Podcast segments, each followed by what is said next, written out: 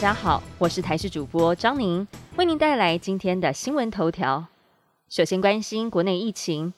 我国中南部疫情持续的升温，医疗量能却是相当的紧绷。像是南区，昨天只剩下三百九十四张空床，空床率不到三成。随着个案增加，病床也持续减少当中。卫福部传染病防治医疗网中区指挥官黄高斌就点出，主要是医院收治太多轻症的患者，目前已经在调整。但是他也提醒，如果不赶快把新冠肺炎的传染病等级从第五类降为第四类，医学中心一定会被挤爆。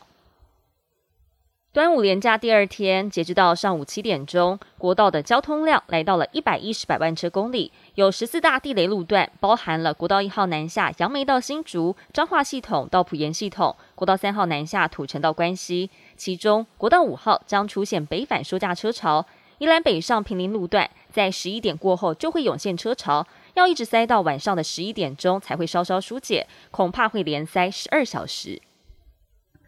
天气方面的消息，今天西南风所伴随的水汽比较多，中南部有局部短暂阵雨或是雷雨发生的可能，其他地区是多云到晴。中午过后，局部地区也会有短暂雷阵雨出现。各地闷热，白天高温大约是三十一到三十四度。中午前后的紫外线偏强，外出时要多多补充水分，还有做好防晒工作。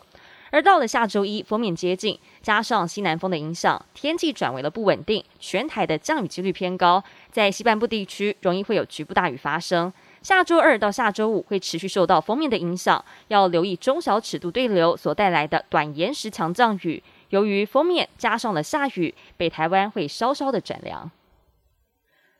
国中教育会考补考今明两天登场。教育部统计，全国三千九百一十四人参与，大陆考场另外有三百八十七人将使用另外一份试卷，试题难易度还有鉴别度跟正式考试的试题相当。参与补考的考生，后续参加高中职免试入学等管道，录取名额将采外加，不影响一般考生的权益。而要是考生在补考期间因为确诊还没有解除隔离，后续将会以专案入学的方式来办理。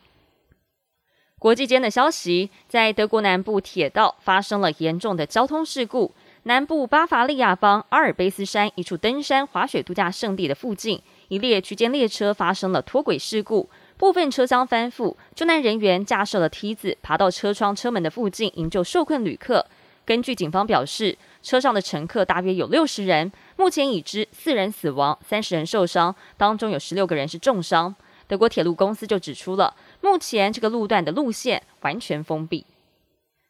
本节新闻由台视新闻制作，感谢您的收听。更多新闻内容，请持续锁定台视新闻与台视 YouTube 频道。